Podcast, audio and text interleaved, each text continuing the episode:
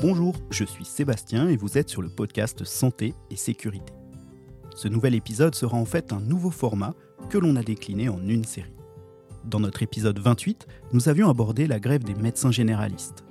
Lors de cette grève, on a pu entendre et lire énormément de choses au sujet de ce nouveau métier, l'IPA, l'infirmier en pratique avancée.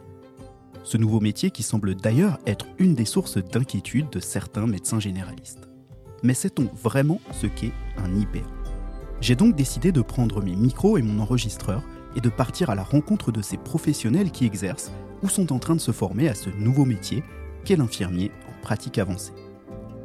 J'ai rencontré deux professionnels de santé vraiment extraordinaires, tellement passionnants et inspirants. Chez eux, le mot vocation prend tout son sens. Dans cette série, ils vont nous expliquer ce qu'est un infirmier en pratique avancée, comment on devient IPA et le cursus de formation. Ils vont nous expliquer pourquoi est-ce qu'ils ont choisi cette évolution de leur métier d'infirmier.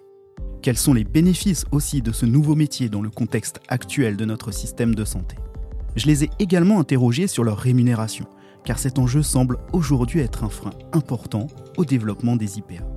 Et enfin, je leur ai demandé comment on pouvait rassurer les professionnels de santé qui méconnaissent probablement ce nouveau métier et leur retour d'expérience après trois ans d'existence de ces nouvelles compétences. Avant de vous laisser avec ce reportage, je voulais dire un grand merci à Julien et Laurent d'avoir pris de leur temps si précieux en ce moment pour faire ce reportage. Vous êtes des professionnels incroyables et croyez-moi, vous qui nous écoutez, vous aurez envie de devenir leur patient ou de travailler avec eux après les avoir écoutés. Si vous avez aimé ce reportage, n'hésitez pas à mettre des étoiles, des cœurs et des commentaires sur votre appli de podcast. Ce sera le meilleur moyen de soutenir notre travail et ça nous fera super plaisir. Sur ce, je vous souhaite une bonne écoute.